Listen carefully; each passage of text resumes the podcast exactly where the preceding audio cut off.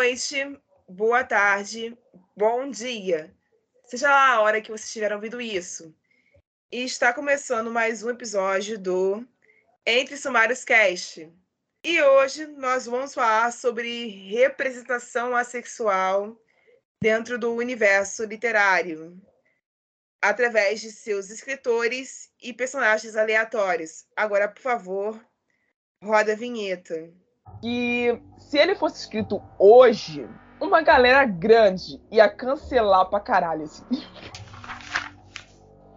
Das bombas. Vamos falar de bomba. Tá ok, né? Vamos falar disso hoje porque já falamos de todo o resto. Vai a merda se você for ler esse livro.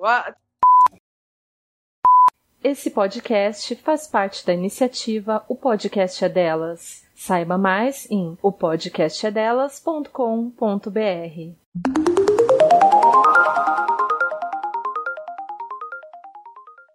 Ouvintes regulares, sejam bem-vindas a, a esse episódio. Eu quero agradecer a todos desde já que participaram na nossa pesquisa literária da semana, que me ajudaram a construir o roteiro deste, desta ocasião. E quero agradecer a todos também que participaram do, do ranking das recomendações, que me possibilitaram é, re recomendar mais autores do que eu pretendia no início, quando eu estava construindo esse roteiro. Esse episódio faz parte de uma série que eu comecei lá em 2020 sobre representação e representatividade de personagens diversos. E o objetivo dessa série é abordar separadamente algumas letras, ou todas elas, da, da comunidade LGBTQIA, com o objetivo de que vocês, nossos ouvintes, conheçam mais escritores Aí vocês decidem depois se são bons ou são ruins. em vários estilos de literatura, de várias partes do país ou de outros países, se isso for possível. E se for o caso, você acabe criando laços de identificação com eles e com os personagens que as pessoas criam. Hoje eu tô sozinha aqui por duas razões e elas são a nossa host que faz parte da sigla, que, que é uma pessoa a ser a Sally. Ela, infelizmente, vai passar um bom tempo fora, por estar impossibilitada de gravar conosco, por conta das semanas de provas dela na faculdade. Então, para a Sally estar aqui comigo hoje, mas ela não pôde. E eu tive que assumir o posto sozinha, sem ela. E também porque as minhas duas outras companheiras de time, que regularmente estão aqui comigo toda semana, ainda não possuíam bagagem para recomendar obras sobre esse tema. E quem é ouvinte regular desse podcast sabe de quem que eu tô falando e sabe exatamente o porquê que elas não têm bagagem para isso. Eu não preciso me explicar. Mas nada temam, comedores de bolo e aos que nos escutam. Eu trouxe um time de peso hoje para me ajudar nessa tarefa e por isso vocês podem ter certeza que esse episódio será foda. Agora eu vou deixar que elas se apresentem e depois eu retorno explicando mais sobre o tema de hoje. Oi, gente, eu sou a Daiane, todo mundo me conhece como Dai. É, em todas as minhas redes sociais, eu tô como Dai Escreve. Eu sou escritora, eu escrevo histórias com protagonistas assexuais. Então, uma temática que passa pela, pela minha escrita, pela minha literatura, e eu também sou assexual, então também passa pela minha vivência. Eu produzo conteúdo nas redes sociais sobre negritude, a sexualidade e a intersecção desses, dessas duas temáticas. Né? Então, eu falo de um lugar de uma mulher preta assexual. Então, já fiz várias postagens sobre isso, já criei um projeto com aspectos de roxo e cinza, unindo autores aces para botar mais essa representatividade, e é desse lugar aqui que eu vou partir nas minhas falas. É, bom, meu nome é Lori, é, eu sou uma pessoa aroace, né, aromântica e assexual, de 21 anos. Eu também sou escritora, né, participo aí de alguns projetinhos de escrita, projetos pessoais, outros projetos. É, e eu também faço parte do coletivo é, de visibilidade assexual Aroaceiros, né, de visibilidade aromântica e assexual, mas hoje a gente está aqui para falar de assexualidade. Então, eu venho com essa proposta, né, enquanto escritora, enquanto parte do Aruaceiros, né, e enquanto pessoa sexual também, falar um pouquinho para vocês sobre esse assunto. Olá, meu nome é Eduarda, eu tenho 19 anos, eu sou a romântica estrita e a sexual estrita. Eu sou host do podcast Aroaceiros e também faço parte do coletivo. E o meu papel aqui é como leitora e uma consumidora assexual desse universo que cada vez mais tem crescido e com um potencial literário incrível. Obrigada pela presença de todos vocês aqui, pessoal. E para você, ouvinte, que chegou aqui pela primeira vez, eu dou um grande olá. Meu nome é Rayane, mas a maioria das pessoas me chamam de Rai. Eu sou do Rio de Janeiro e apresento esse podcast literário há dois anos. E um dos pontos que fiz trazer esse tema para um episódio exclusivo foi que, recentemente, eu abdiquei do celibato, que é um sacramento religioso. E muita gente ainda confunde o sentido de isso que eu assumi com a ausência da atração sexual, que te faz ser alguém assexual, seja essa ausência parcial ou total. E eu tentarei usar essa minha experiência falando sobre a importância da literatura em apresentar personagens que nos tornem capazes de separar as duas coisas, como eu sou uma pessoa hoje capaz de separar as duas coisas, para que vocês ouvintes ao final desse episódio possam ir atrás de estudar e ler mais até que vocês também se tornem capazes de desmistificar o ponto que eu desejo abrir a cabeça de vocês, não literalmente, é óbvio, para o seguinte fato de que nós falamos sobre diversificar nossas estantes, é que essa diversidade não pode ser singular. Essa diversidade precisa nos incomodar, no sentido de nos fazer questionar quem nós estamos lendo e por que essas editoras grandes que comportam a maioria das estantes dos que me ouvem e a minha também não se esforçam para colocar isso, e quando eu digo isso, são escritores diversos de várias comunidades, em modelos físicos. E com essa pergunta que quase se responde automaticamente, eu vou deixar uma no ar para que a gente, a gente passar de bloco que é consequência dela. Que a gente vai tentar responder aqui hoje, mas eu acredito que vai ficar para que vocês respondam fazendo suas reflexões em casa. Por que o mercado brasileiro, principalmente o jovem, ainda não se abriu de verdade para a literatura diversa? É, nesse segundo bloco é onde a gente para de especular sobre coisas e parte para recomendar livros propriamente ditos. As minhas duas leituras mais recentes são livros de duas das escritoras que eu convidei. Eu estou falando de Entre Nós, da Daiane Borges. E estou falando também de um livro que eu comprei por ser de horror, mas também era uma leitura AC, mas eu comprei a, esse livro principalmente por ser de horror. Eu estou falando de O Pior Pesadelo de um Homem, da Marina Feijó. E por eu ter conseguido convidar essas duas pessoas aqui hoje, eu vou me privar do fato de falar sobre esses livros. Então, eu vou deixar a Dai falar sobre Entre Nós primeiro, e depois eu volto para falar sobre outro livro que não estava encaixado nessa seleção de pessoas que eu escolhi para falar junto comigo sobre isso hoje. Beleza, Dai? Beleza. Então, Entre Nós, para mim, é um livro muito especial, porque foi o meu primeiro livro que eu falei: ok, eu quero escrever sobre isso, eu quero trazer essa representatividade.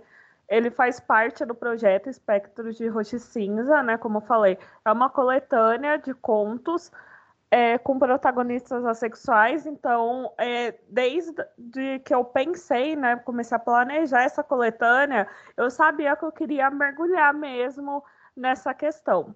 Então, entre nós, eu abordo a questão da protagonista ser assexual e ela passa por um período ali é, de na escola não entender muito bem, na faculdade as coisas são diferentes e tem muita coisa que vem com a, com a gente né, nessa mudança né, entre você tá saindo ali da adolescência, do mundo mais ou menos conhecido, né? Que tem muita coisa, mas daquelas pessoas que às vezes te acompanharam, aquele grupo. E às vezes a gente fica pensando que ai, na faculdade vai ser diferente, ou não vai ser, e criando aquela expectativa para essa nova fase da vida. E esse foi um momento, né, na minha vida real, em que foi um momento que eu precisei parar e pensar mais profundamente sobre esses assuntos. Então, e entre nós, a personagem também está passando por isso, né? E também eu queria muito abordar o encontro de personagens que fossem assexuais, para não ter aquela ideia de que a gente fica sozinho no mundo, né? Então, ter alguém que te entenda também é bem importante. Então, é uma história bem rapidinha, bem levinha, que vem para trazer essa representatividade, ver com um tom até um pouco mais explicativo, né? Os personagens conversam sobre a temática de fato, botam as suas visões, é, com algumas piadas no meio para deixar mais leve, mas foi uma história muito boa, assim, para explorar mesmo esse momento de descoberta. E entre Nós foi a última leitura que eu fiz logo no fim do mês passado, para o início desse mês. Ele começa com uma dedicatória, que é para todos que já se sentiram estranhos por serem quem são. É uma sensação conhecida para mim. então eu me senti super visualizada nesse negócio aqui. Ai, que bom! Porque eu sou estranha desde que eu nasci, basicamente. Então, então, então eu achei muitos. É, é de uma singularidade sem igual o que você fez aqui. Porque realmente ser um outsider, ser um estranho, ser o outro, não é uma jornada fácil para ninguém. Ela, a Alessia, né? Eu não uhum. sei se eu tô pronunciando certo. Se é Alessia ou é Alicia. Alessia. Alessa. Então, a Alessa, ela tá com 17 anos e ela tá enfrentando uma questão de, tipo, ser virgem aos 17, que droga, que inferno é a minha vida. E isso não deveria se dar conta de ninguém, mas, tipo, eu tô com 24 e continua sendo inferno. Sim. Entendeu? Não melhora, não melhora. O que eu tô dizendo no contexto, assim, de não melhorar é que, com o passar dos anos, se você não faz um processo de autoconhecimento e se você não faz um processo de, de auto-reconhecimento do seu, do seu do seu redor, de quando você foi criada, do sistema social em que você foi incorporada, você não consegue entender o valor disso. Você não consegue entender o, o foco verdadeiro dessa história. Porque, assim, as razões da Alessia são umas, as minhas razões são outras as razões das outras meninas que estão aqui comigo são outras também. Cada uma tem um caso singular, cada uma tem uma história singular. E por isso que é fundamental cada uma reconhecer a si mesma e saber sobre o que fala antes de escrever sobre isso. E eu imagino que para você deve ter sido um negócio muito difícil você expressar esse tipo, esse tipo de descontentamento, né? Porque todo mundo fica naquela de te xingar. Mas por que, que você fez isso? Mas por que, que você ainda tá nessa? Mas por que que. Entendeu? E às vezes não é o porquê, às vezes a gente nem sabe explicar. Exatamente. E a gente demora pode... a entender o porquê que a gente faz essas coisas, entendeu? E eu acho que às vezes a gente procura muito uma explicação e não tem. É, tipo, Exato. é isso, ponto. Bem dito, bem dito. E uma das coisas que eu notei que o, o seu livro da Marina tem em comum, nesse caso, é é o fato de que vocês duas usam um local de explicativo que ele não é só narrativo.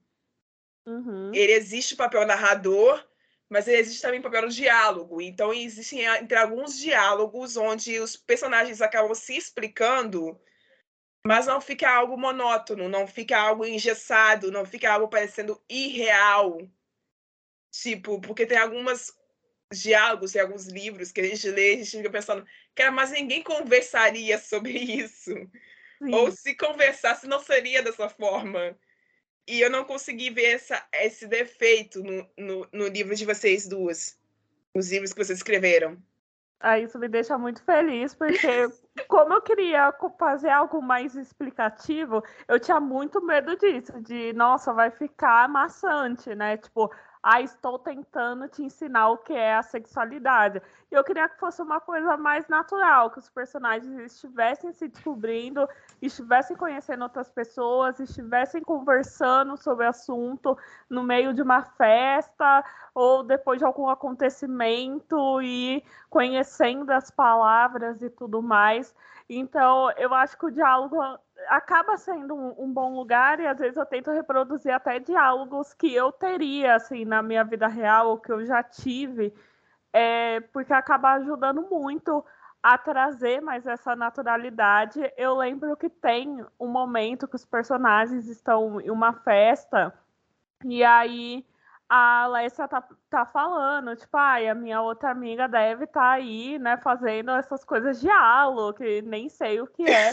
E uma amiga minha pegou e falou, nossa, Podoli, eu fiz muito, nossa, a Daiane falando de mim, sabe?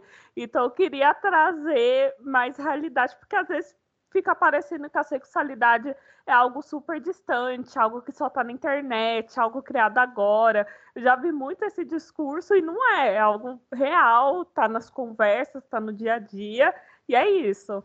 E por incrível que. É, digo no sentido de incrível, porque é uma descoberta para muita gente que isso, isso é palpável, que isso não é uma espécie de tipo algo recheado da ficção e, e adaptado para a realidade, que isso sensível em muitas pessoas ao redor do mundo, porque a gente via isso, a gente via esse, esses padrões de comportamentais em alguns personagens ao longo do tempo. Eu vou falar dele, de um deles posteriormente.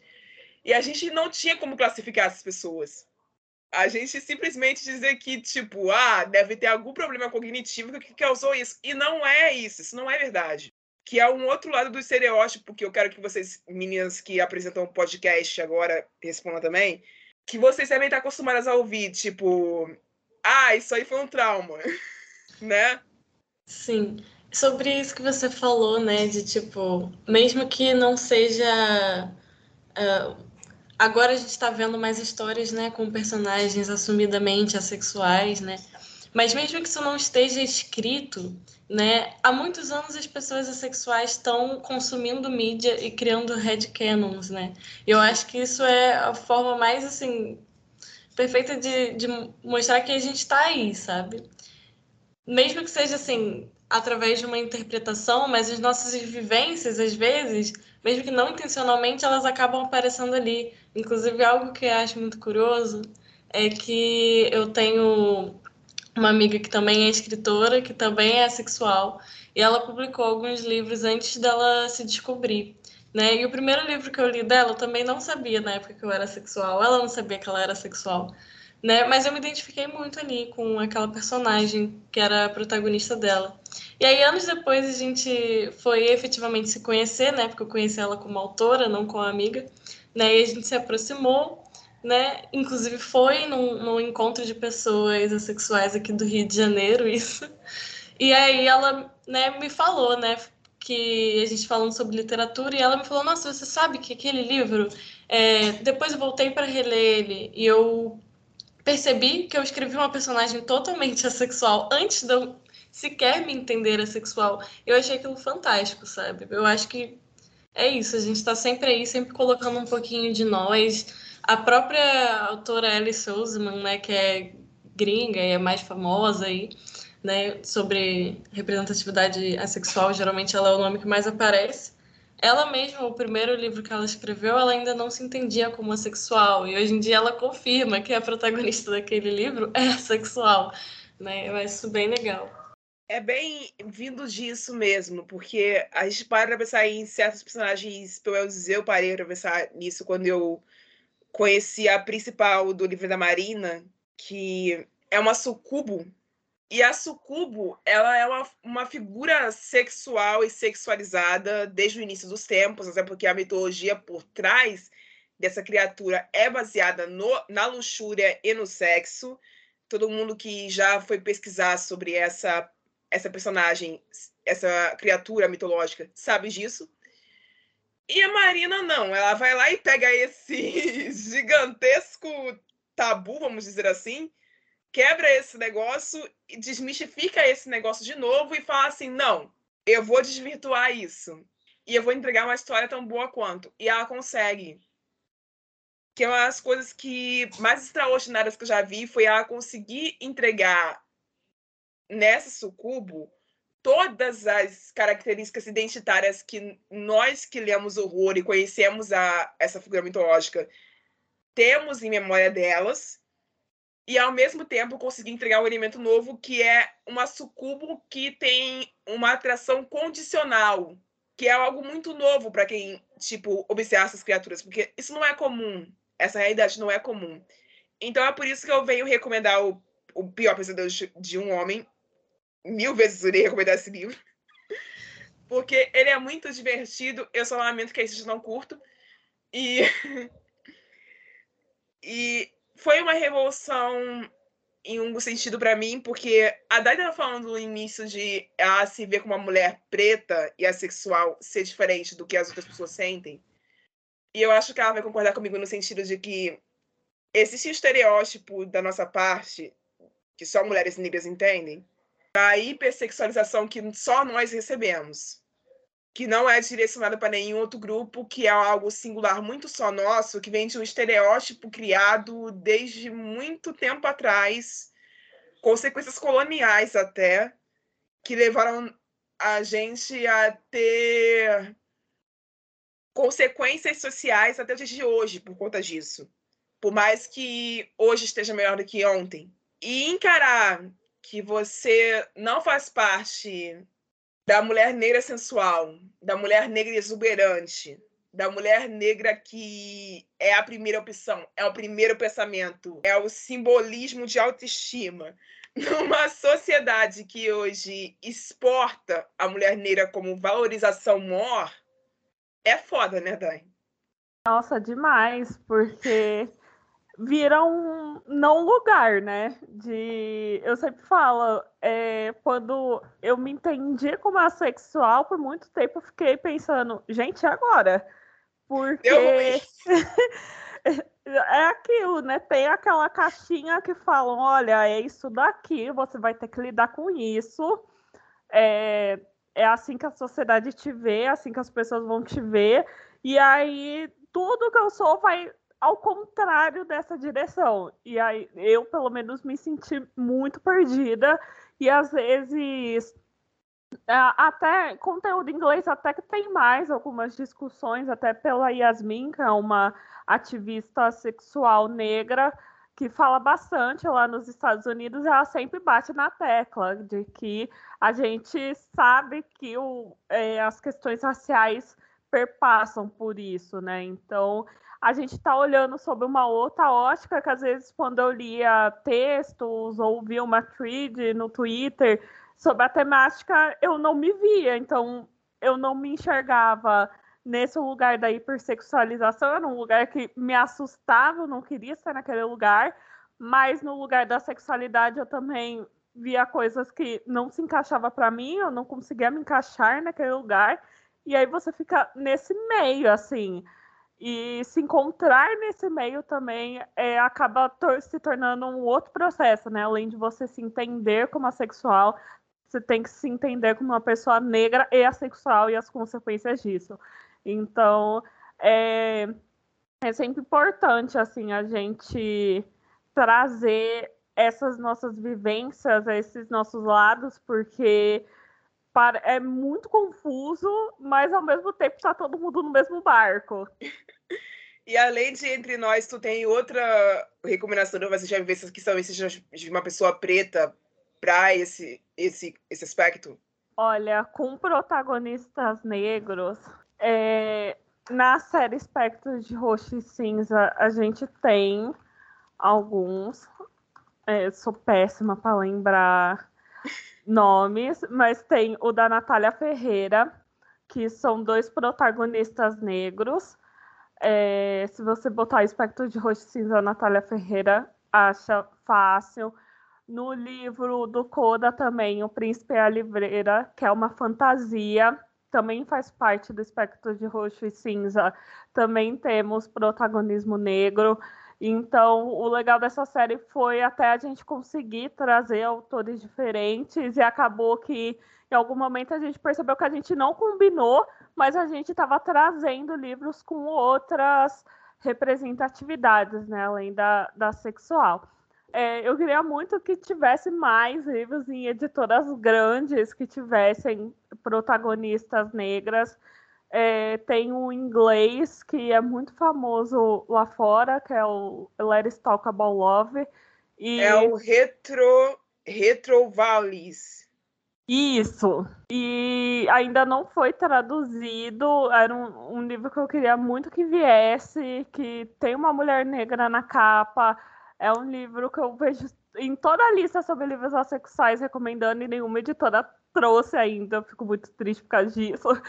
E eu acho que eu sinto muita falta assim, de ter mais livros é, com personagens que sejam negros e assexuais. Em questão de protagonismo mesmo, já tá tão difícil encontrar numa editora grande um, livro com personagens assexuais e aí com personagens negros e assexuais eu Acho que no Brasil, de livros de grande editora, assim, publicados de forma física e tal, eu nunca encontrei nem como um, um personagem secundário. Isso é bizarro, ao meu ver.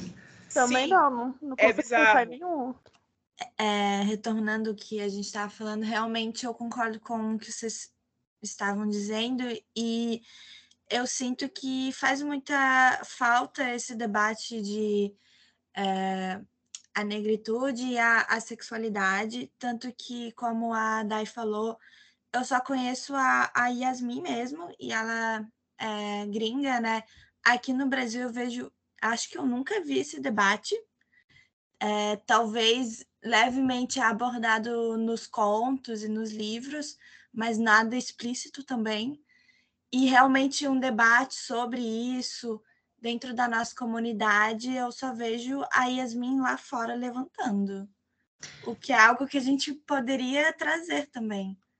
É, aqui no Brasil eu só vi esse debate sendo levantado justamente por meio da Dai e da Olivia, né? E eu lembro muito vividamente de uma live que a Dai e a Olivia fizeram no Instagram, acho que em 2020 ou 2021. E foi uma live assim que abriu a minha mente, porque eu sou uma pessoa branca, né? Abriu a minha mente em muitos aspectos para como boa parte dos diálogos que rolam internamente dentro da comunidade assexual brasileira são de experiências muito brancas, sem recorte né? E aí existem até tipo generalizações, tem alguns tipos de meme que não a experiência não casa ali, sabe, com uma experiência de uma pessoa que seja assexual e negra, e principalmente uma mulher, por conta justamente dessa questão né, da hipersexualização, né? A, até a forma de autodescoberta acaba sendo atravessada por muitas outras questões que tornam essa vivência totalmente diferente. E aí, assim, é muito importante. E foi uma live, sabe? Então, eu, sinto muita falta mesmo disso, né? Até no Araceiros a gente tem um, um, texto no site sobre isso, escrito por uma pessoa negra, mas eu acho que não é suficiente, né? É, não... Falta muita coisa. Falta, é uma estrada longa a ser percorrida. É, indo para outras recomendações que eu posso fazer por aqui, é, eu vou recomendar um dos meus autores favoritos da vida, que é o C.S. Lewis. Sim, aquele cara que escreveu Nárnia. Então, ele escreveu outros livros também, tá, gente? Vocês pesquisem a biografia do maluco, porque ele, ele é bom. Esse livro que eu vou recomendar se chama Até que Tenhamos Rostos, a releitura de um mito. E ele é o livro que eu vou usar de escopo para falar sobre celibato hoje. Muita gente tira pela ideia de pessoas sexuais serem pessoas puritanas, pessoas que veem o sexo como sujo, que são repulsivas a isso. E eu quero avisar as pessoas que estão nos ouvindo e não sabem desse detalhe que isso é mentira. Porque não é sempre que uma pessoa sexual vai ser repulsiva ao sexo. E eu acho que vocês conseguem explicar isso até melhor do que eu. Olha, eu acho que o que melhor explica isso é o conto que a Dai falou, né? O Príncipe a Livreira, do Coda, é um. Tem é umas três cenas hotes dentro, né? Eu fiquei Sim. sabendo pela divulgação. E foi a primeira vez assim que eu li um conto erótico, né? Uma história com, erótica, né? Com personagens assexuais, escrita por uma pessoa, pessoa assexual. E aquilo ali para mim foi ó, fantástico, porque eu falei, a gente precisa de história assim também, para quebrar esse estereótipo que você tá trazendo aí, né? Que não é, não corresponde à realidade. Exato. E tipo, Eduardo ainda não escutei sua voz ainda, então fale, tá?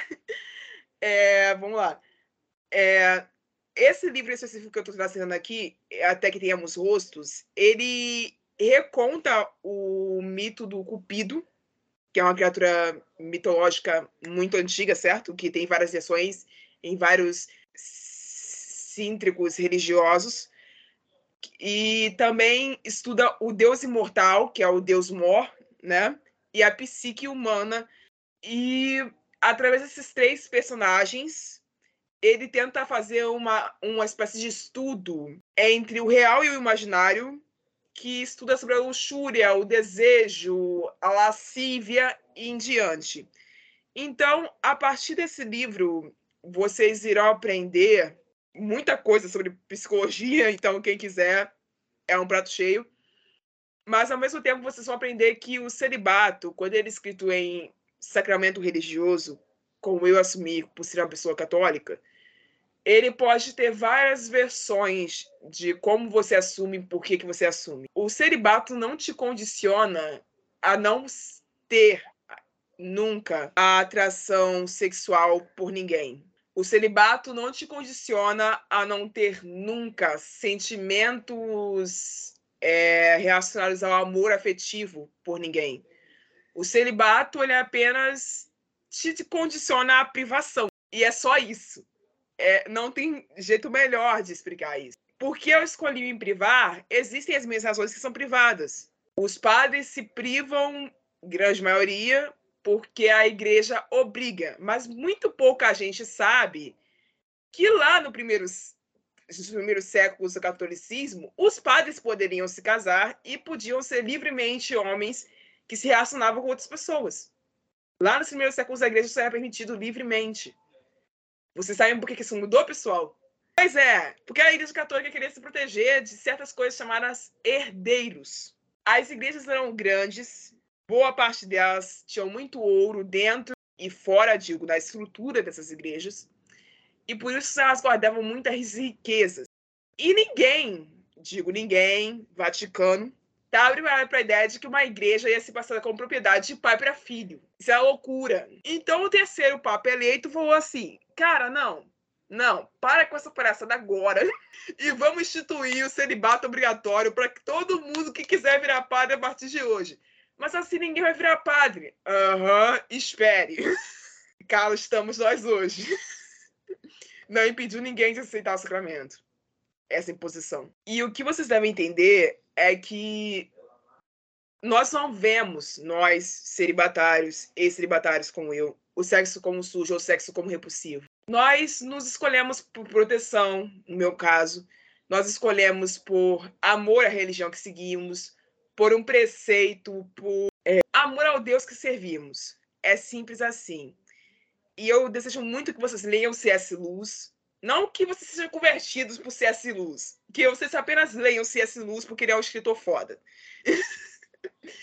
Falando de um outro escritor foda, mas de um outro gênero, Jeff Lindsay. Já citei esse homem 500 vezes nesse podcast, mas eu vou continuar citando porque eu vou morrer recomendando ele. Ele é um daqueles casos dos Red Canons que as meninas estavam falando aqui anteriormente. Ele criou um personagem icônico e todo mundo pensava assim, mas ele é um psicopata, ele não conta. Só que a verdade é que o Dexter conta, gente. O Dexter conta e conta muito. Porque o Dexter não é só um psicopata. Porque muitas pessoas falam assim: ah, mas por ele ser um assassino em série, por ele ser o pior, a escória da humanidade, ele não merece extensão como algo digno de, de, ser amado, como algo digno de ser chamado de humano. E ele merece. E é isso que ele demonstra ao longo da saga pra gente. E o Dexter é uma pessoa ácida. Eu diria. Eu não diria ser estrito, porque ele demonstra a atração condicionada por outros assassinos. que é engraçadíssimo. a primeira pessoa porque ele se apaixona a saga inteira é um assassino em série, então você fala assim, meu irmão, qual é o teu problema? Mas é um problema do Dexter, assim como a personagem da Marina, no livro da Marina, o pior pesadelo de, qualquer, de, de um homem, só se apaixona por sucubos, que são criaturas canibais, o, o Dexter se apaixona por assassinas em série. E é, é um negócio escroto, eu sei. Mas é um vilão ao qual vocês podem se apegar, se essa for a vontade de vocês. E tá aqui a recomendação da saga Dexter como um headcanon que é extremamente verídico, no sentido de que é muito fácil você ver ele como canon. Porque não tem nada que desabone ele dessa premissa de ele ser uma pessoa ace. Então eram essas recomendações que eu tinha para você. Quem quiser fazer mais, faça agora. Bom, vou fazer então minhas recomendações. É, eu acho que a gente não pode deixar de falar de Sem Amor, né? Olá, Vilés, da Alice Osman que agora está em alta, ainda bem por conta da, da série da Netflix. Que, gente, eu não sei pronunciar o nome da série, mas vocês sabem quais são. Pode falar errado mesmo, a gente Pode falar. Gente, eu nem sei pronunciar, mas isso é um detalhe. Heartstopper, acho que é assim que fala. Isso, isso, isso, tá bem perto. E aí, eu gosto de sempre exaltar esse livro, porque a gente tem a Jorge ali, e eu sinto que a gente fala muito sobre a romanticidade e a sexualidade ali juntos, mas eu acho que a gente começa desse livro para outros livros, sabe? É, eu acho que Sem Amor é um bom começo de partida. Ele vai mostrar muitos sentimentos que a gente tem mas também gosto sempre de lembrar que ele não é, é a única vivência, sabe? Na sexualidade a gente tem diversas é, aspectos, então tem o Demi, o Grey, a área cinza e vários outros. Então é sempre bom lembrar que, embora eu ame sem amor, sempre vai ter outras vivências, e digo isso porque eu me identifiquei com muitas partes do livro, mas com outras nem tanto. Tipo, ah, não entendo exatamente muito como o Jorge se sentiu ali, mas é muito bom ver o ponto de vista dela. Então, eu acho sempre um bom começo. Eu também recomendo Constelação, da Malu, que tem uma, uma personagem Ace. É, não lembro agora qual a identidade dela, mas é um livro muito leve, com uma escrita muito fluida e muito gostosa de ler. Então, eu recomendo bastante. E eu gosto de recomendar também é, A Coisa Certa, é, quando eu descobri é, o que era ser eu, que foi um dos primeiros contos que eu li, que é da Alane. E eu acho esse ele é muito fácil de ler, ele é muito rapidinho. Também é, mostra um ponto de vista, né? O ponto de vista daquela personagem naquela vivência. Mas eu gosto muito dele, que traz um conforto ali. Foi o meu primeiro conto. Eu li aquilo e me identifiquei em muitas partes. E eu acho muito gostosinho de ler. E eu acho que a Alane tem ainda é, muita coisa para nos mostrar com mais contos dela. Beleza, Dai, tem mais alguma recomendação para fazer? Eu acho que é, quando a gente fala da Alice, além de recomendar o Sem Amor que eu amo, também eu queria recomendar a Rádio Silêncio, porque foi a primeira história que tinha ali um personagem que eu li publicado assim por uma editora grande, né, que é publicado pela editora Rocco. É um livro também que bastante gente tem procurado agora por causa da série é, porque tem ali a, a sua ligação, então é bem interessante ver é, que apesar da série não ser tão focada nessa questão, abriu aí um espaço para mais gente conhecer a temática e tudo mais. Então, a, todos os livros da Alice eu amo e recomendo muito. Eu acho que é ela é uma autora que está chegando muito longe e trazendo essa temática, dando luz para essa temática, uma autora assim para ficar bem de olho. E eu só queria comentar também que eu amei que você falou de Dexter, porque sim, Desde que eu sou viciada assim na série, eu amei a série, assistia e assim toda semana e depois de que eu conheci o termo e tudo mais, ele era uma das pessoas que vinha na minha cabeça, que fiz, ah, OK. Não tem como tirar uma coisa da outra, não tem como fugir disso. Não tem, é tipo, gente, eu sei que nem foi intencional, mas o jeito como acaba falando muito de relacionamento, família, amor e tudo mais, é, é, muito legal como pode ver que vários conflitos ali a gente também passa, a gente também tem, umas coisas se distanciam pela cabeça psicopata dele, as outras coisas se aproximam. Então, nossa, o personagem que eu gosto muito, gostei muito dessa menção. Cara, muita gente precisa ler Dexter é, é, um, é uma saga que muita gente se priva porque ela é assustadora, vamos combinar, é assustador, o negócio é complicado ali. Mas, mas, é, mas é muito mais sobre o, sobre, do que sobre um cara que esquarteja pessoas. É muito mais profundo do que isso. Então, eu sempre vou, que eu tiver a oportunidade de citar essa série, eu sempre vou citar. É, vamos lá. La, é, Lori, você tem mais alguma recomendação a fazer ou eu posso passar de bloco? Eu tenho. Manda. É, a Eduarda e a Dai já fizeram as recomendações assim, dos meus livros favoritos, né, basicamente, porque eu sou totalmente cadelinha da, da Alice Oseman. Mas, assim, tem outros, outros livros que eu recomendaria, assim, focando mais em, em nacionais. É, eu gosto muito de Caçadores de, Tem de Tempestade, da Laís Lacê foi, eu acho que eu falei o nome dela certo, não sei. Mas foi assim, provavelmente o primeiro livro de distopia com é, personagem assexual que eu li, sabe? Geralmente, tipo, tudo que, eu, que a gente mais encontra acaba sendo no campo assim, meio é, YA, de comédia romântica. E aí foi assim, muito bom ler alguma coisa diferente, sabe?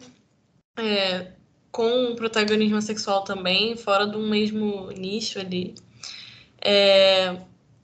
Eu também recomendo muito, obviamente, todos os, contos que já estão publicados na, na Espectros Roxo e Cinza, né? Que a Dai já falou aqui um pouco sobre, mas se vocês querem realmente, assim, variedade de histórias, diversidade de representatividade, né? E de representatividades diferentes também dentro do espectro assexual. É tipo um prato cheio, sabe? Vai, vocês vão encontrar de tudo lá. E também tem uma coletânea de contos que foi lançada recentemente pela editora Triquetra, eu acho que é assim que se fala o nome da editora, né, que é organizada também por uma pessoa sexual, que é a Isabela, e aí o nome é Todas as Linguagens do Amor. E aí é uma coletânea de contos focando justamente é, das formas de, de expressão de afeto, né, e principalmente de amor, é, das pessoas assexuais, né? E aí é bem interessante porque traz também uma diversidade de representatividade dentro do espectro sexual, né? E também eu gostei muito porque é, quando eu peguei para ler, né, é, porque eu, eu, escrevi o prefácio né, dessa coletânea, e aí quando eu peguei para ler, eu pensei que ia ser mais assim, ah, aquela coisa de sempre, né? Assim, tipo, muita história é, YA de romance, né? Com personagens assim, é, adolescentes ou jovens adultos. E não, sabe? Tinha histórias ali com personagens adultos mesmo, assim, casados, mais velhos, que é algo que eu acho que falta muito quando se fala também de assexualidade, né? Porque fica um debate, né? Até porque a gente sabe que é muito mais difícil de pessoas mais velhas se identificarem, né? Enquanto qualquer identidade LGBT, né? Existem muito mais preconceitos sobre isso e essa essa informação muitas vezes não chega a essas pessoas também, né? Mas eu, eu achei muito interessante ver isso, porque eu sinto muita falta desse debate, muita, muita mesmo. Eu não, eu tenho 21 anos, mas assim, eu penso assim, daqui a 10 anos eu vou ter 31, depois eu vou ter 41, depois eu vou ter 51. E eu também vou querer estar tá continuando me vendo, né? Nessas histórias. Lógico, lógico. Precisamos dessa diversidade também de idade, né? E aí, fica aí também, se tiver escritores Ace ouvindo esse podcast, bora pensar aí sobre isso, galera.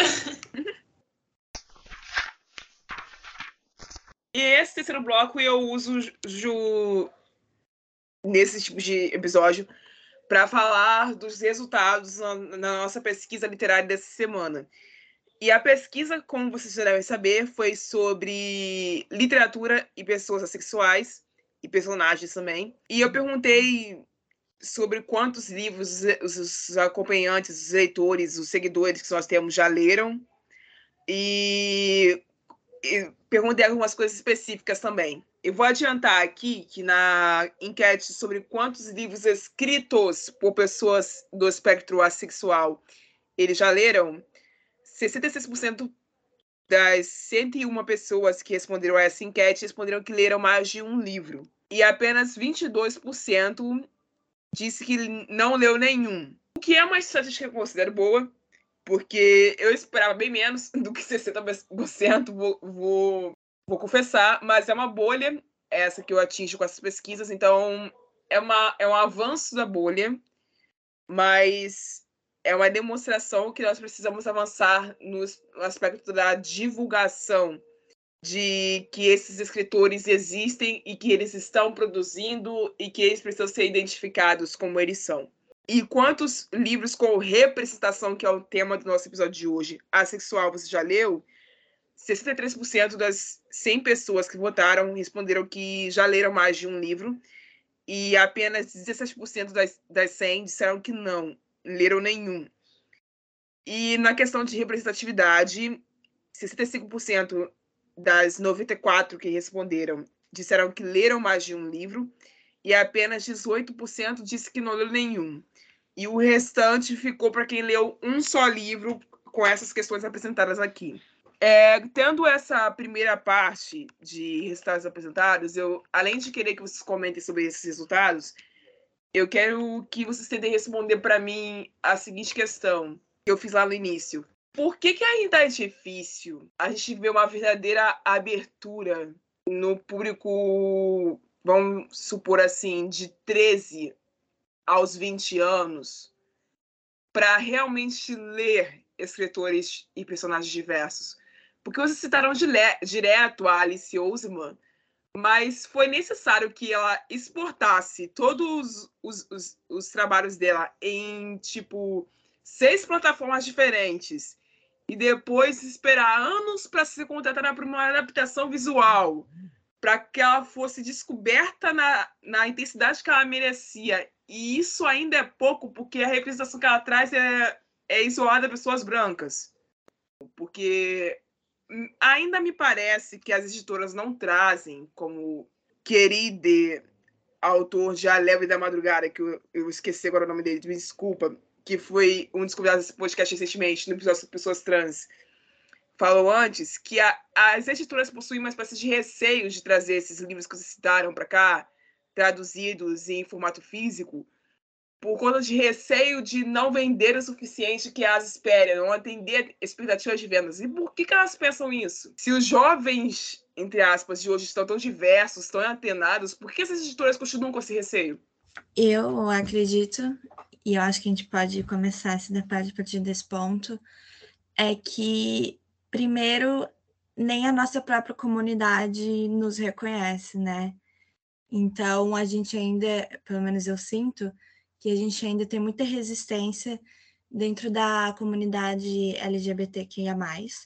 Então, tem, tem resistência mesmo da galera gay, lésbica, é, outras letras, até que a gente se dá muito bem com a comunidade trans, mas principalmente gay e lésbica tem uma resistência é, eu acho que a gente vive ainda numa bolha, então, pelo menos no meu Twitter, eu vivo em uma bolha, esse a romântica.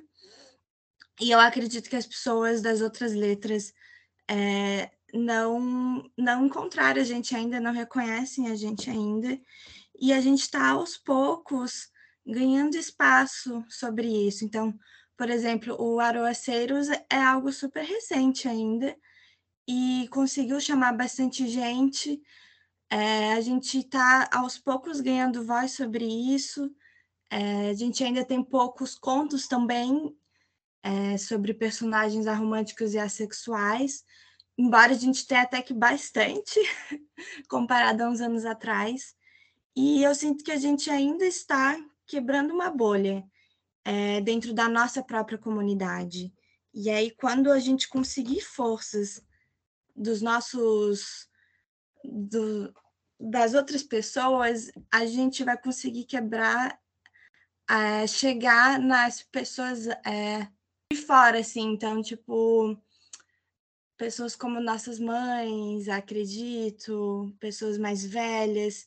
Muitas pessoas não sabem o que é uma pessoa sexual e vem muito do preconceito ainda também quando tu fala que você é, então muitas vezes a gente evita de falar, é uma realidade, a gente levanta outras bandeiras assim, mas a gente é difícil falar no ao vivo que você é uma pessoa sexual, que você sabe que vai ter que explicar o que que é, que vai ter que é, ouvir coisas que são inconvenientes e muitas vezes vai ser invalidada. A pessoa vai dizer, ah, sim, claro, e aceito, mas ela não te aceita de verdade, ela não entendeu de verdade. Então, acho que seria desse ponto de partida. A Eduarda falou um negócio ali que ficou na minha cabeça, né? Sobre como hoje em dia a gente tem bem mais do que tinha no passado, e ela usou especificamente a palavra contas uma hora, né? E aí é muito perceptível que é, até pouco tempo a gente não tinha praticamente nada de representatividade sexual no mercado. Quando eu me descobri assexual, eu não, não encontrava nada disso. Eu sempre fui muito leitora, sempre li muita história LGBT e eu não encontrava isso. Eu encontrei, por acaso, o livro Teste e Tolstói, da editora seguinte, e foi assim: eu nem sabia que aquele livro tinha uma representatividade sexual, porque quando o livro é divulgado, ele não é divulgado dessa forma. Eu já até fiz um tweet criticando a editora por isso, e aí eles pediram desculpa. Isso é fundamental, cara. Porque é eles divulgavam, assim, tipo, foi no mês do orgulho LGBT isso, todos os livros, assim, todas as letras, colocando claramente personagem bissexual, personagem lésbica, personagem gay, personagem trans. E aí, quando foi o livro Teste Tolstói, que é, é, o único, acho que eles têm como protagonismo mesmo na editora, se eu não me engano, que gira em torno desse tópico, inclusive a capa do livro é das cores da bandeira, né? É, eles não falaram a palavra sexual, eles botaram três emojis com é, roxo, preto e, e, e branco. E aí eu fui, dei um cut retweet, né? Perguntando, tipo, poxa, por que, que vocês em todos os tweets falam qual é o nome, né? Da identidade que está sendo tratada aqui. E nesse vocês só jogaram a sinopse com os corações. E aí eles me responderam assim, ah, porque a gente não tinha espaço no tweet. Tinha espaço no tweet. Sim. tinha sim. Eu sei que tinha. Mas assim, torna também essa questão, né? Parece que às vezes as pessoas têm medo de falar do assunto, né? Não sei. E aí é, é, complicado, porque o que acontece é uma movimentação de pessoas assexuais que não conseguem encontrar representatividade na literatura, porque se a gente for falar de TV, aí que o negócio está pior. Mas assim, não encontram na literatura e partem para escrever. Falam, ninguém está falando, então eu vou falar. Então, quase tudo que a gente tem é publicado de forma independente, seja por o próprio autor de forma totalmente independente ou por editoras menores, que são criadas geralmente por autores independentes, que vão lá e resolvem trazer isso porque, justamente por estarem no meio independente, acredito que vem, que isso é uma demanda né, da galera e que as grandes editoras não têm coragem de trazer, né? A Rocco trouxe o livro Sem Amor, da Alice Ousman, né? E eu achei uma atitude muito corajosa, eu fiquei muito chocada, porque eu não imaginava que a Rocco ia trazer esse livro. Né? Eu, eu era uma das pessoas que estava sempre pedindo, mas sem muita expectativa. Então, quando eles anunciaram, foi surpreendente e uma jogada muito arriscada. E eles fizeram uma divulgação pesada em torno disso, de falar tipo, qual era exatamente a representatividade que estava sendo tratada ali. E eu achei isso muito foda, assim, muito foda. Mas é uma editora, no meio de muitas outras. E eu sei que existem outros livros, por exemplo, aquele da. O vilão da V. É, sei lá como é que fala. Que tem um personagem assexual e em nenhum momento isso é falado, por exemplo, pela editora na divulgação. Nem e, pelos fãs. E tá? nem pelos fãs, exatamente. Eu descobri em grupos assexuais, assim, na famosa pessoa que chega lá, gente, vocês têm indicação de livro? Aí alguém vai lá e fala, e eu falo, gente, eu tenho esse livro em casa, ainda não li, não sabia disso. Caraca, como assim? Então é meio bizarro, né? Eu acho que vai muito dessa questão também, uma falta de coragem das editoras, tanto de apostarem, quanto de uma divulgação porca, sinceramente, né? Porque quando se fala em representatividade, é, frequentemente se esquece tudo que está ali no mais da sigla, né? Você para no, no T e, geralmente, na verdade, eu diria que nem mal se fala do T, né? E aí, quando, quando se vai falar de algo que está ali no mais, é, é de uma forma quase que subliminar, né? Não pode, é proibido falar do assunto, para evitar perguntas constrangedoras que acredito que as próprias editoras não vão saber responder depois. Pela pauta de funcionários que pertencem à bandeira também dentro desses universos, né? Sim. A DAI fez um levantamento sobre é, pessoas pretas né, trabalhando nessas editoras e já foi absurdo o negócio. Uhum. E eu não quero nem imaginar como é que é com pessoas LGBT e principalmente com pessoas LGBT negras, né? Deve ser. Não há. Nossa, exatamente. Eu vejo muito por esse lado que vocês colocaram. Acho que falta ainda bastante coragem de apostar. E eu vejo também que as editoras é um movimento. Não parei para estudar isso profundamente, mas eu vejo que é muito questão de momento, né? Então a gente tem uma onda. A gente teve onda de vampiro, onda de distopia. A gente começa a ter uma pequena, pequeníssima onda de livros sáficos e parece que tem que ser uma coisa por vez. Então, é, veio aí uma tentativa de uma onda de livros escritos por pessoas trans, que eu não vi muito indo para frente. Então, todo mundo começa a procurar naquele momento. E se eles acharem, sei lá, não foi tão lucrativo ou qualquer coisa assim, logo desiste. Então, parece aquilo que cada um fica parado esperando chegar a sua vez de brilhar, né? Então, o mercado precisava ser mais amplo, precisava ser mais rápido também, entregar a diversidade mesmo, né? Então, a gente ainda tem muitos lançamentos é, ou muitos anúncios que eu, eu vejo e só tem escritores brancos. E aí a gente fica, tá, e o resto?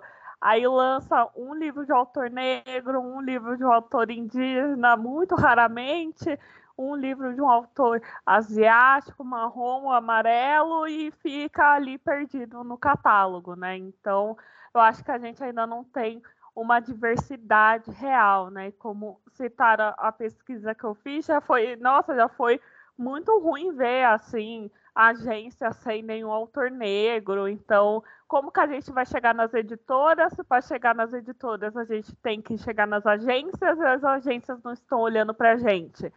Então, é, a gente está aí, a gente sabe que tem uma demanda, a gente sabe que tem gente que quer ler, e a gente sabe que colocar um, personagem assexual não é que todo livro vai falar só sobre isso, né? Como a gente tem no, nos livros da Mari, que traz aí temáticas de horror, traz aí a temática, temáticas profundas, como no centro de todo o caos, e que são completamente diferentes, que não estão focados nisso, mas são livros incríveis, então é, nem, o medo precisa ter, né? Porque são autores diversos, com vivências diversas, querendo escrever coisas diferentes. Então falta mais isso, parar de esperar explodir uma temática, explodir um segmento para todo mundo cair, não, agora vamos lançar. E fazendo isso de maneira mais orgânica, maneira mais diversa, porque a gente ainda tem pequenos pontos de diversidade, né? A gente não tem uma diversidade assim, tanto nos bastidores, né, como a gente pode imaginar, porque a gente vê muito, muito erro passando, muita coisa chegando na versão final que poderia ser evitado agora, mas nos últimos anos que a gente fala de leitura sensível, fala desse olhar de uma pessoa que faça parte daquele grupo para aquela história. E eu espero, eu, espero muito que com, com a Alice é, se abra essa porta, se abra pelo menos esse diálogo. A gente também não tem nem nos livros, no audiovisual é menos ainda. Então, ver que dá para falar dessa temática de maneira diferente, tem um público querendo e a, a gente vai consumir, sabe? Não é algo que vai ser perdido, que ai, não tem gente para ler. Tem, eles sabem que tem, mas falta aí arriscar. Bom, a última pergunta da enquete, no caso, foi quantos uh, escritores assexuais vocês conhecem e acompanham? Então, foram 89 votos nessa, e 71% dos, das 89 pessoas que responderam disseram que conhecem mais de um autor e apenas 12% dos 89 responderam que não conhece nenhum. Então, dentro dessa demonstração de bolha que nós tivemos, é, visualizando que existem casos onde a, as porcentagens demonstram que mais pessoas estão lendo, mas ainda é muito preciso ser feito, eu recebi várias recomendações de vários nomes que não foram citados pelos meus convidados aqui. E por isso, quando esse episódio sair, vai sair também um post nas nossas redes sociais, dando os nomes desses autores, para que vocês não fiquem órfãos de mais recomendações é, em outros gêneros que não foram aqui citados. Tem até recomendações de ficção científica, para quem quiser ficar sabendo, para vir mais para frente. É... E para encerrar o episódio de hoje, sim, já está acabando. É, eu queria falar de, de uma última coisa. A gente já até respondeu as três perguntas que eu tinha levantado no início, mas para finalizar, é, o fato de os livros que vocês escrevem, estamos em maioria entre escrituras aqui, não serem tão procurados quando o gênero é o romântico, é o, a história de amor. Vocês acham que a falta do momento da aparição do sexo ser o fator determinante ou não? Porque eu fiquei na dúvida sobre isso. Eu sinceramente e, não e eu notei uma, uma espécie de, de, de, de complicação nesse, nesse aspecto, porque quando eu perguntei para os seguidores qual era a denominação que eles viam com mais frequência, que surgiu foi a DEMI. A estrito quase ninguém fala. A estrito quase ninguém reconhece que existem pessoas que escrevem livros sobre isso e que são do, do ramo estrito. Então, eu, eu não diria que o motivo que leva as pessoas a pouco procurarem histórias com é, representatividade sexual seja essa questão da ausência de, de conteúdo sexual, sabe? Até porque tanto tem histórias com conteúdo sexual, né? E que tratam disso, mas também, se a gente for olhar, por exemplo, para o mercado do, dos livros de YA em geral, que está aí em alta pra caramba, é, essa também não é uma parada que aparece com muita frequência, sabe? Cenas de sexuais ou, tipo, descritivas especificamente não aparecem. Né? Então, assim, eu acho que esse não seria assim, o fator determinante. Né? Eu diria que são outras questões, e entre elas, o fato das pessoas confundirem tudo e irem a partir de estereótipo. Acharem que a sexual e a romântico é a mesma coisa, e acharem que uma pessoa sexual, que aí nesse caso está sendo confundida com uma pessoa romântica, não sei lá, teria uma frieza em relação a relacionamentos, que aquele romance seria é, mal desenvolvido porque a pessoa que está escrevendo é sexual e ela não vive talvez a completude de um romance, né, da lógica, assim, numa lógica alossexual e alonormativa. Então, assim, eu acho que vai mais por esses preconceitos mesmo, né? A gente vê que quem consome geralmente isso é a galera da bolinha Ace, e quem escreve também é a galera da bolinha Ace. Eu até diria que é por isso que aparece um número tão grande de gente dizendo que conhece muitos autores Ace, porque a verdade é que esse meio é um ovo, todo mundo se conhece. E aí acaba girando assim em torno das mesmas pessoas sempre, né? O que é uma questão complicada também.